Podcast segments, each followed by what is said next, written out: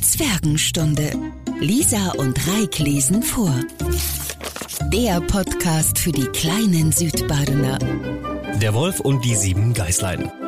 Es war einmal eine alte Geiß, die hatte sieben junge Geißlein und hatte sie lieb, wie eine Mutter ihre Kinder lieb hat. Eines Tages wollte sie in den Wald gehen und Futter holen, da rief sie alle sieben herbei und sprach, Liebe Kinder, ich will hinaus in den Wald. Seid auf eure Hut vor dem Wolf, wenn er hereinkommt, so frisst er euch alle mit Haut und Haar. Der Bösewicht verstellt sich oft, aber an seiner rauen Stimme und an seinen schwarzen Füßen werdet ihr ihn gleich erkennen. Die Geißlein sagten, Liebe Mutter, wir wollen uns schon in Acht nehmen. Ihr könnt ohne Sorge fortgehen. Dann meckerte die Alte zufrieden und machte sich getrost auf den Weg. Es dauerte nicht lange, so klopfte jemand an der Haustür und rief, Macht auf, ihr lieben Kinder, eure Mutter ist da und hat jedem von euch etwas mitgebracht. Aber die Geißlein hörten an der rauen Stimme, dass es der Wolf war.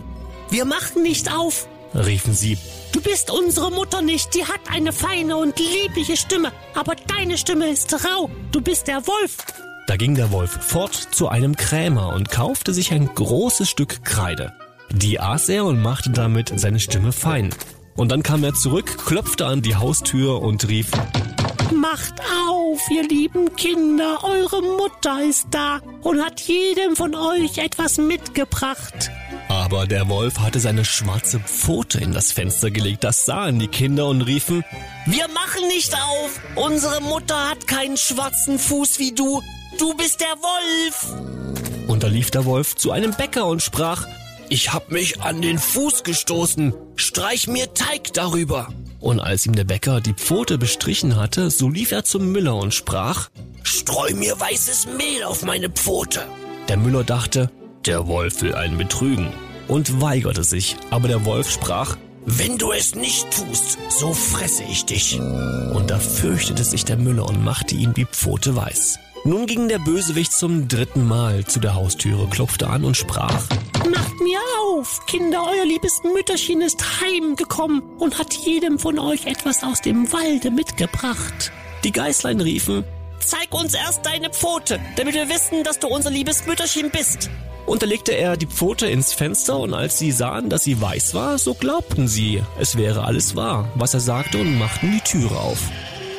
Wer aber hereinkam, das war der Wolf. Sie erschraken und wollten sich verstecken. Das eine sprang unter den Tisch, das zweite ins Bett, das dritte in den Ofen, das vierte in die Küche, das fünfte in den Schrank, das sechste unter die Waschschüssel, das siebente in den Kasten der Wanduhr. Aber der Wolf fand sie alle und machte nicht langes Federlesen. Eins nach dem anderen schluckte er in seinen Rachen. Nur das jüngste, in dem Uhrenkasten, das fand er nicht. Als der Wolf seine Lust gebüßt hatte, trollte er sich fort, legte sich draußen auf der grünen Wiese unter einem Baum und fing an zu schlafen. Nicht lange danach kam die alte Geiß aus dem Walde wieder heim. Ach, was musste sie da erblicken? Die Haustüre stand sperrweit auf, Tisch, Stühle und Bänke waren umgeworfen. Die Waschschüssel lag in Scherben, Decke und Kissen waren aus dem Bett gezogen. Sie suchte ihre Kinder, aber nirgend waren sie zu finden. Sie rief sie nacheinander bei Namen, aber niemand antwortete. Endlich, als sie an das Jüngste kam, da rief eine feine Stimme, Liebe Mutter, ich stecke im Uhrkasten. Sie holte es heraus und es erzählte ihr, dass der Wolf gekommen wäre und die anderen alle gefressen hätte. Da könnt ihr denken, wie sie über ihre armen Kinder geweint hat. Endlich ging sie in ihrem Jammer hinaus und das jüngste Geißlein lief mit. Als sie auf die Wiese kam, so lag da der Wolf an dem Baum und schnarchte, dass die Äste zitterten. Sie betrachtete ihn von allen Seiten und sah, dass in seinem angefüllten Bauch sich etwas regte und zappelte. Ach Gott, dachte sie, sollten meine armen Kinder, die er zum Abendbrot hinuntergewürgt hat, noch am Leben sein? Da musste das kleine Geißlein nach Hause laufen und Schere, Nadel und Zwirn holen. Und dann schnitt sie dem Ungetüm den Wanst auf. Und kaum hat sie einen Schnitt getan, so streckte schon ein Geißlein den Kopf heraus. Und als sie weiter schnitt, so sprangen nacheinander alle Sechse heraus und waren noch alle am Leben und hatten nicht einmal Schaden gelitten, denn das Ungetüm hatte sie in seiner Gier ganz hinuntergeschluckt. das war eine Freude. Da herzten sie ihre liebe Mutter und hüpften wie ein Schneider, der Hochzeit hält. Die Alte aber sagte, Jetzt geht und suchte Wackersteine, damit wollen wir dem gottlosen Tier den Bauch füllen, solange es noch im Schlafe liegt. Und da schleppten die sieben Geißleins in aller Eile die Steine herbei und steckten sie ihm in den Bauch, so viel sie hineinbringen konnten. Und dann nähte ihn die Alte in aller Geschwindigkeit wieder zu, dass er nichts merkte und sich nicht einmal regte. Als der Wolf endlich ausgeschlafen hatte, machte er sich auf die Beine und weil ihm die Steine im Magen so großen Durst erregten, so wollte er zu einem Brunnen gehen und trinken. Als er aber anfing zu gehen und sich hin und her zu bewegen, so stießen die Steine in seinem Bauch aneinander und rappelten.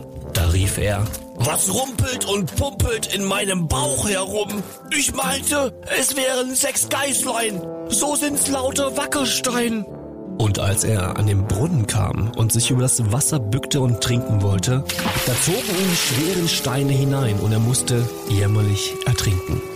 Als die sieben Geißlein das sahen, da kamen sie herbeigelaufen und riefen laut, der Wolf ist tot, der Wolf ist tot, der Wolf ist tot und tanzten mit ihrer Mutter vor Freude um den Brunnen herum.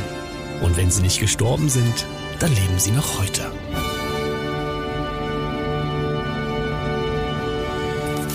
Die Zwergenstunde mit Lisa und Reik, der Podcast für die kleinen Südbadener.